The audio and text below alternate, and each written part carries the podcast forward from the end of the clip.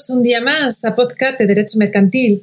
Espero y deseo que estéis todos bien, que estéis retomando la actividad académica, profesional, eh, laboral, eh, con cierta normalidad y de la mejor manera posible. ¿no? Eh, ya también se acerca prontito el verano y bueno, pues las vacaciones, nunca mejor dicho, en verano ya estamos. y bueno, pues también van a venir bien esos días de desconexión y de, digamos, de estabilidad ¿no? con, con la familia.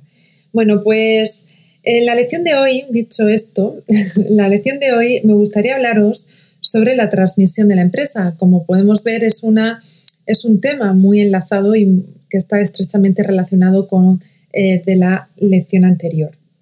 Eh, como sabemos, la empresa se puede transmitir eh, bien cuando está el empresario que la fundó o el empresario que en ese momento está ejerciendo la actividad empresarial eh, mm, cuando esté en vida, ¿no? que es lo que se dice la transmisión inter, intervivos, y bien también se puede transmitir eh, por mortis causa, ¿no? una vez que ha fallecido el empresario.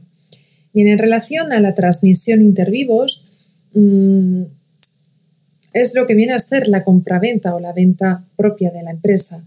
Esta compraventa de la empresa es una figura jurídica que nació en la Revolución Francesa cuando surgió eh, digamos, eh, ese, ese, ese, problema en la, misma revolución industrial con, con, la máquina de vapor, donde surgen así las fábricas y las empresas, pues surge la problemática de cómo se puede vender y cómo se pueden comprar empresas. Bueno, pues aquí es donde nace esa figura, a efectos de poder dar eh, libertad, ¿no? el principio de libertad de industria, poder amparar o poder eh, enfocar o, fundamentar este principio de libertad de industria. Evidentemente, para comprar y para vender empresas, eh, sobre todo para comprar, pues se necesita dinero, se necesita un, fondo en lo cual pues no se consigue si no ha habido previamente un ahorro, ¿no? Esa, digamos, eh, esa, esa, concepción o esa capacidad de ahorro por parte de la persona interesada en comprar unas empresas. Eh, lo que surge en la revolución industrial fue pues que mm, quien quería comprar empresas, evidentemente, pues eh, todavía no había ahorrado. Y bueno, pues eh, los comerciantes terminaban muriéndose de, hambre y no tenían apenas beneficios a largo plazo. ¿no? Eso, digamos que al principio esta figura pues no era muy beneficiosa. Hoy en día, sin embargo, sí que se suele utilizar y sí que se suele, digamos, mm, digamos, eh, amparar en la práctica jurídica, siempre y cuando pues, haya un estudio de viabilidad que, digamos, eh, asegure al comprador que la empresa pues, va a obtener unos beneficios y que es una empresa que la viabilidad de compra, pues, en cierto modo es beneficiosa. Esta compra, como ya también comenté en la lección anterior, se puede hacer eh, dentro también del concurso de acreedores, que es lo que viene a ser la venta de la unidad productiva. Pero eh, lo que estamos haciendo, lo que estoy haciendo con, estas lecciones es dar, digamos, unas pinceladas generales de lo que se hace o lo que dice el derecho mercantil que se ha de hacer y el derecho civil dentro de, eh, de manera general, ¿no? sin, sin entrar a profundizar dentro del concurso de acreedores. En concreto, sobre el negocio de compraventa del establecimiento mercantil, eh, se ha de tener presente que no hay una normativa específica que regule la compraventa del establecimiento mercantil, la compraventa del negocio. Y eso eh, nos genera problemas hoy día. Ya generó problemas anteriormente, pues nos sigue eh, generando problemas en la actualidad. En un principio, se utiliza el término de propiedad de la empresa y en este caso, una parte de la doctrina considera que no es correcto, no es correcto hablar de propiedad de establecimiento de la empresa, porque la empresa no es una cosa, es decir, el empresario es titular, es titular del establecimiento, no el propietario del establecimiento, porque lo que tiene el empresario es la titularidad de todos los bienes que componen el establecimiento y también la titularidad de diversos derechos. Eh, como pueden ser derechos de crédito, eh, derechos regulados también en materia contractual. Es decir, no, el empresario no es el propietario de un establecimiento, sino que es el titular del establecimiento porque el establecimiento engloba muchas más cosas y muchas más figuras jurídicas, eh, además de la propiedad en sí del establecimiento donde se desarrolla la, la actividad empresarial o mercantil.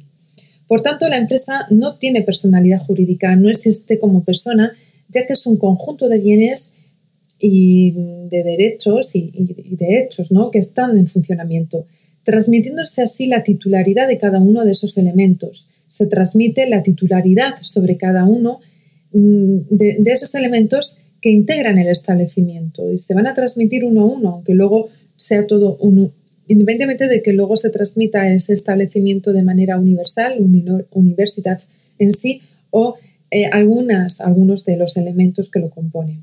Por ello, esta compraventa es especial por razón, del, por razón del sujeto. Por tanto, tenemos que buscar un régimen jurídico especial que exige una reinterpretación de las normas contenidas en la ley, porque no tenemos una normativa, como he dicho anteriormente, específica que regule la compraventa del negocio jurídico, la, compraventa del establecimiento. En la práctica, en la práctica, habitualmente nos encontramos con tres situaciones diferentes. Por un lado, puede suceder que lo que se quiere vender sea un local de negocio donde hay un servicio de objetos unidos que no están en funcionamiento y que se dan de forma estática. Esto en sí no es, nunca, no se puede considerar eh, de facto una compraventa del establecimiento, porque el local de negocio es uno más de los elementos que integran el establecimiento. Se transmite un local, digamos, una cosa, que en este caso es inmueble, singular, propia, que fue en el pasado eh, titular, eh, digamos, mm, una empresa, pero que en el presente no lo es. Por eso lo que es el local pues es un elemento más de la empresa, pero no es el, total, no, no engloba todos los elementos que componen la empresa. Por otro lado, puede suceder que sea un conjunto de bienes y derechos organizados. Esa organización puede ser que, no esté en funcionamiento, ¿no? Pues si no está en funcionamiento, aquí tampoco hay compraventa del establecimiento porque no tiene funcionamiento, no tiene actividad mercantil. Se transmite una empresa futura, pero que en el presente no es empresa todavía porque no está desarrollando su actividad mercantil. Es necesario, es necesario que en la actualidad esté en funcionamiento y que tenga beneficios y, que, esté eh, en marcha ¿no? su actividad. Y por último, puede suceder que el objeto de la compraventa pues, sea un conjunto de bienes y derechos organizados en funcionamiento. Entonces, en este caso sí que estamos ante una compraventa del el negocio jurídico. Es, eso, bueno, solo en este caso se está vendiendo el establecimiento aplicándose así las normas de la compraventa. Bueno, pues dicho esto, os voy a hacer una pregunta, sí, voy a hacer una pregunta al aire, y es sobre si el contrato de compraventa eh, es considerado como un contrato de naturaleza civil o un contrato de naturaleza mercantil. Bueno, este es uno de los problemas actuales en la práctica jurídica. En principio, su naturaleza, la naturaleza del contrato de compraventa, eh, es propiamente civil, porque la compraventa mercantil exige que sea siempre la venta de cosa mueble y que sea una venta de mediación lucrativa. Esto es, se compra para revender no para quedarse con la cosa, porque si fuese así, pues sería un mero consumidor. Pero es un acto objeto de comercio, y es evidente, porque eh, estamos ante un establecimiento mercantil y eso no lo podemos obviar. ¿no? Por ello es de aplicación el artículo 2 del Código de Comercio, que se ha de aplicar por analogía, ya que se puede calificar como acto objetivo de comercio. No se pueden aplicar las normas que regulan la compraventa, mercantil, pero eh, es por tanto de naturaleza mercantil, pero eh, mm, su régimen jurídico de aplicación va a ser el Código Civil. Resumidas cuentas, en suma, podemos decir que es un contrato que se va a regular en materia, digamos, cuya legislación aplicable se va a regular por las normas o por la legislación, por el propio Código Civil, pero eh, va a ser de naturaleza mercantil por esa, digamos, por, porque estamos ante un acto objetivo de comercio, porque lo que se está vendiendo es la, el establecimiento mercantil. Y, de eso, pues, evidentemente eh, no, debemos, no, se puede, no se puede obviar, aunque se aplique el Código Civil. ¿Cuáles son las peculiaridades en relación al régimen jurídico aplicable? Bueno, pues en relación a la perfección del contrato, se van a transmitir una serie de bienes y derechos muy variados. Para que se perfeccione el contrato de compraventa, para que el vendedor se vea obligado de entregar la cosa, es suficiente el, consentimiento, así lo dice el Código Civil, y así pues también lo vamos a respetar en materia mercantil. Una vez dado el consentimiento, pues tenemos un contrato de compraventa válido y eficaz porque se perfecciona con el mero consentimiento de las partes. Así lo dice el Código Civil y así igualmente lo vamos a aplicar aquí. En relación a la organización de bienes que se tienen que transmitir, se ha de tener en consideración que la propiedad en España se adquiere con el título apto para transmitir y con la entrega de la cosa, pero la propiedad no se adquiere con la perfección del contrato porque son contratos consensuales. Es decir, para que se pueda celebrar la compra-venta se requiere un título y, modo, ¿no? El modo de, de la compra-venta. En este caso, el título es el contrato de compra-venta, pero solo con él no se adquiere la propiedad. Uno es propietario cuando se entrega la cosa, por tanto es necesario el modo, que es la traditio, la entrega de la cosa. Así pues, en conclusión, podemos decir que se necesita realizar un solo contrato de compraventa que se dé título para transmitir el establecimiento. El modo, esto es la entrega del establecimiento mercantil, se realiza a través de la entrega de cada bien del establecimiento conforme a su ley de transmisión de cada uno de los elementos que integran el propio establecimiento. Mm, no se, no se puede hacer en un solo, de un solo, digamos, eh, no se puede entregar como, un complemento, como un todo, sino que se ha de ir elemento por elemento, porque como ya hemos dicho al principio, o os he comentado, el establecimiento mercantil no engloba solamente únicamente el local, sino que conlleva muchas más otras eh, figuras jurídicas y muchas más otras cosas como pueden ser derechos y como pueden ser otros bienes que han de ser transmitidos uno a uno y de manera aislada e independiente. ¿Cabe exigir alguna formalidad más al contrato? Pues en principio no se exige ninguna formalidad más. Ahora bien, se recomienda que se realice en escritura pública por precaución, porque se transmiten elementos de muy variada naturaleza, donde unos se han de escriturar públicamente a modo obligatorio.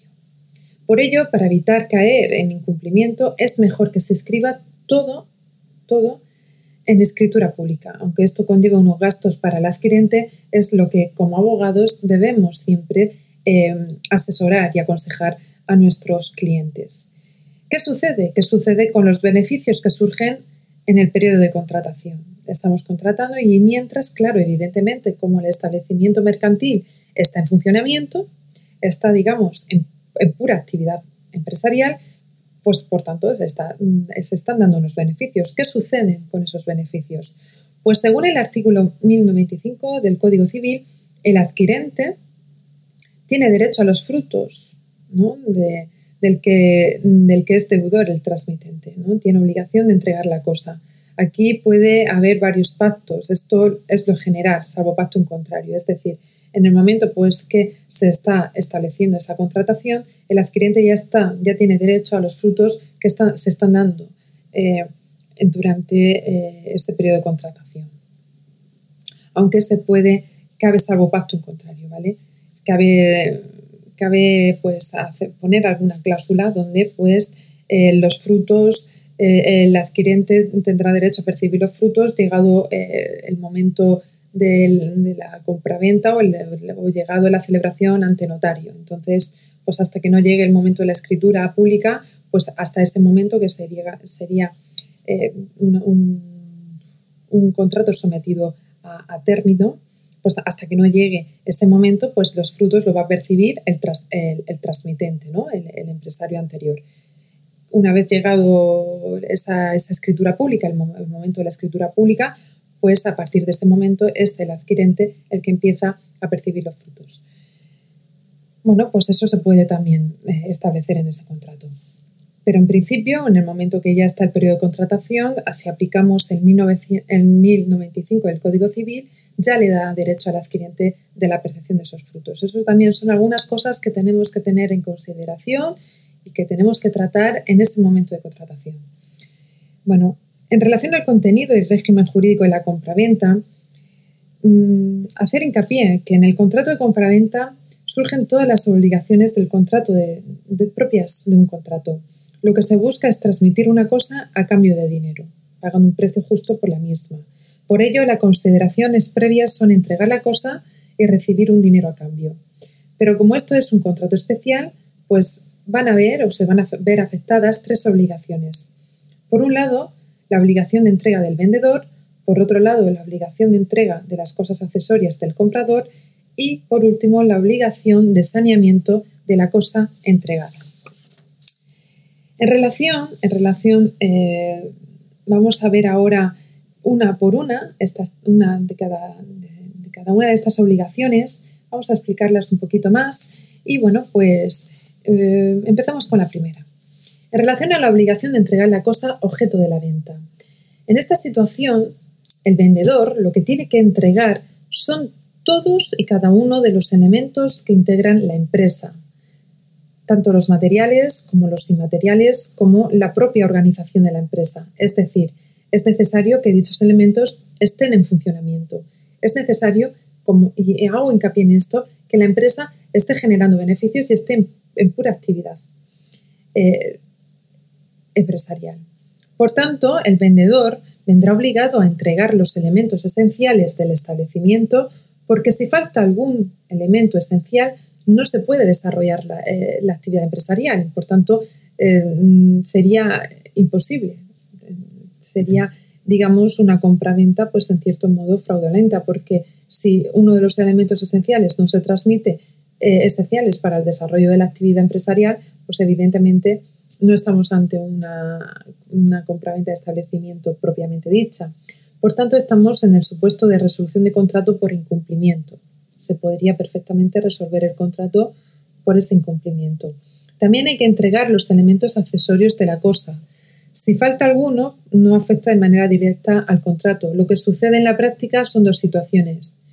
Una, por un lado, que el comprador eh, les fija un inventario de todos los elementos que integran ese establecimiento, donde dicho inventario debe ir anexo al contrato, se han de integrar todos y cada uno de los elementos. En caso contrario, esto es, en caso de que no se integre algún elemento esencial, estaríamos nuevamente ante un incumplimiento de contrato que llevaría a un derecho a exigir la entrega del inventario.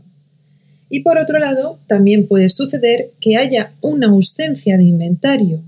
En este caso, por obligación, se entregan todos los elementos esenciales para poder seguir la actividad mercantil pero dependiendo de cada empresa, los elementos esenciales serán unos u otros, ¿vale? Eso va a ser dependiendo de la actividad profesional o mercantil en la que nos encontremos. Para completar la entrega es necesario respetar la ley de circulación de cada bien que se entrega, que se transmite.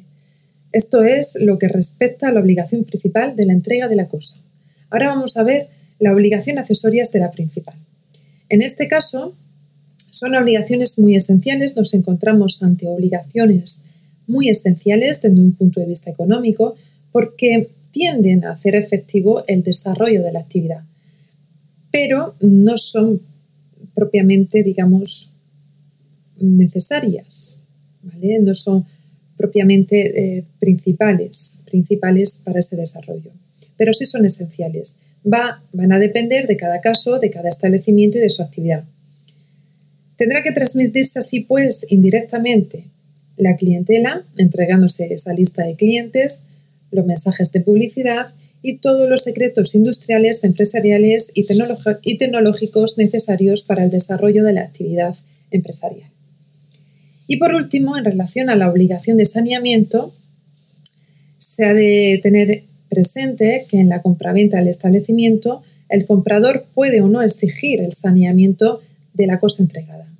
En principio, efectivamente, va a pasar esta obligación, va a suceder esta obligación sobre el vendedor del establecimiento, pero también se puede afirmar que cuando el vicio pese sobre un elemento esencial del establecimiento, en este caso daría lugar a la resolución del contrato y también si se afecta a la organización de la empresa, si afecta a la organización de la empresa, evidentemente se va a impedir también el desarrollo de la actividad y también se daría la posibilidad de la resolución del contrato de compraventa por el comprador. ¿vale? Em, por último, debemos tener eh, en consideración que, em, que, el objeto, a ver, ¿cómo, se podría? A ver, el objeto de saneamiento es la totalidad o la mayor parte eh, de los elementos, ¿no? Y el criterio es el cuantitativo. Por tanto, cabe preguntarnos si se puede aplicar ese criterio cuantitativo. Bueno, pues eh, en, realidad, en realidad no se puede aplicar al establecimiento como objeto de compraventa, porque lo que puede fallar no es la totalidad, a lo mejor es solo un derecho, pero con solo el elemento que falte, el empresario ya no, puede realizar esa actividad. Por tanto, se aplicaría el artículo 1532 con un criterio cualitativo, no cuantitativo. Es decir, es necesario que falte un elemento esencial que impide la realización de la actividad. Si es así, pues aplica el artículo 1532 que establece que el que venda alzadamente o en globo la totalidad de ciertos derechos, rentas o productos cumplirá con responder de la legitimidad de todo en general, pero no estará obligado al saneamiento de cada una de las partes de que se componga salvo en el caso de que la evicción de todo o, del todo o de la mayor o de la mayor parte. Bueno, pues aquí sí que pues digamos que es necesaria esa obligación de saneamiento cuando nos encontremos ante un elemento esencial que impide la realización de la actividad.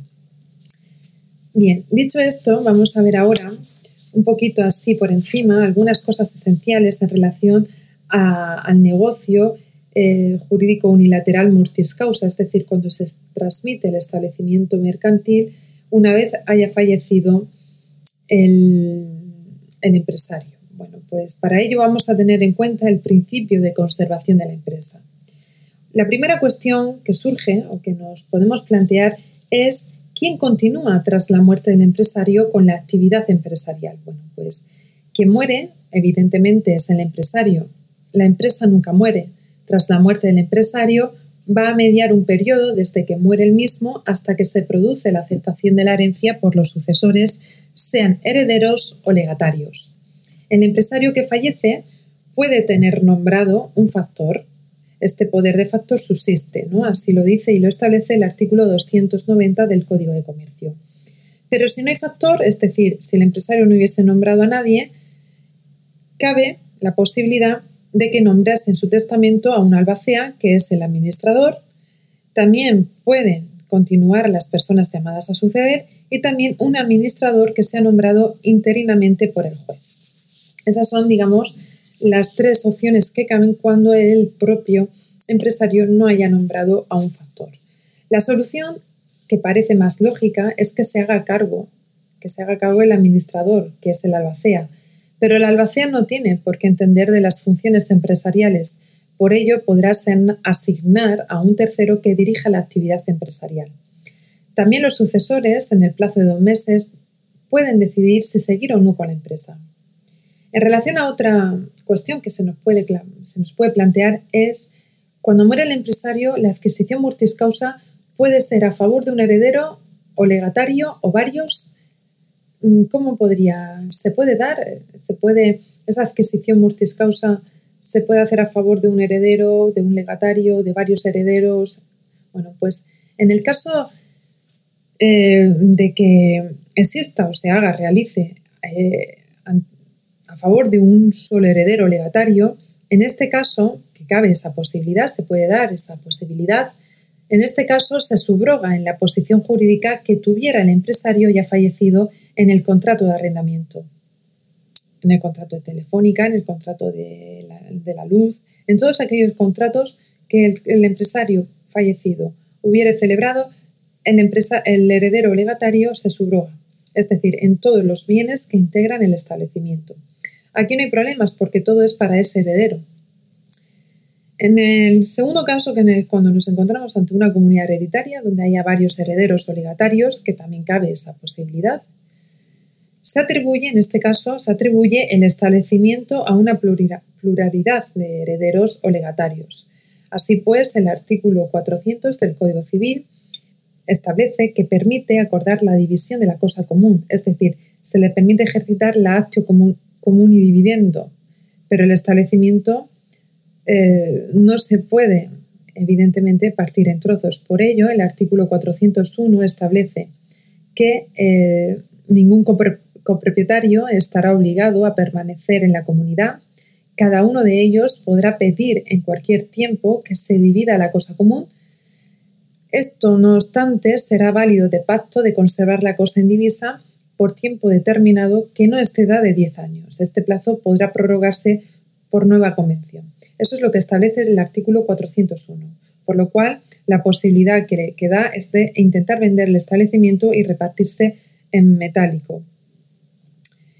Continúa diciendo, continúa diciendo el artículo 401 del Código Civil que, sin embargo, de lo dispuesto en el artículo anterior, los copropietarios no podrán exigir la división de la cosa común cuando de hacerla resulte inservible para el uso o que se destina, ¿no? ese uso al que se destina. Si se tratare de un edificio cuyas características lo permitan, a solicitud de cualquiera de los comuneros, la división podrá realizarse mediante la adjudicación de pisos o locales independientes, con sus elementos comunes anejos en la forma prevista en el artículo 396. Bueno, pues eh, al fin y al cabo podemos decir que la comunidad de hereditarios eh, quedará sujeta a las normas propias de la comunidad de bienes. Se van a aplicar esa, normativa, ¿vale? Tanto el artículo 401, bueno, sí, el contenido ¿no? de, que acabamos de ver. Por último, eh, os voy a hacer un breve resumen sobre eh, un contrato muy peculiar que suele plantear problemas, que es el contrato de arrendamiento. En el caso del contrato de arrendamiento, queda sometido a la Ley de Arrendamientos Urbanos de 1984. En este caso, cuando se arrienda el establecimiento, se está arrendando un conjunto de bienes, derechos y relaciones de hecho adscritas a un fin. Se está arrendando el establecimiento del que forma parte el local de negocio. Este contrato de arrendamiento de empresa no está regulado en la Ley de Arrendamientos Urbanos y, por tanto, es un contrato que se regula por la voluntad de las partes.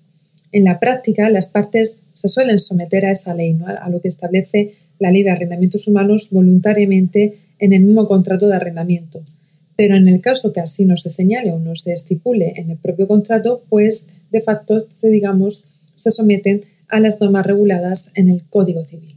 Bueno, pues eso es lo que tenemos que tener en cuenta con el contrato de arrendamiento, que el régimen jurídico va a ser el Código Civil en caso de que no se diga nada en el contrato de compra-venta, perdón, en el contrato de arrendamiento en relación al sometimiento por voluntad de las partes a lo establecido y estipulado en la Ley de Arrendamientos Urbanos.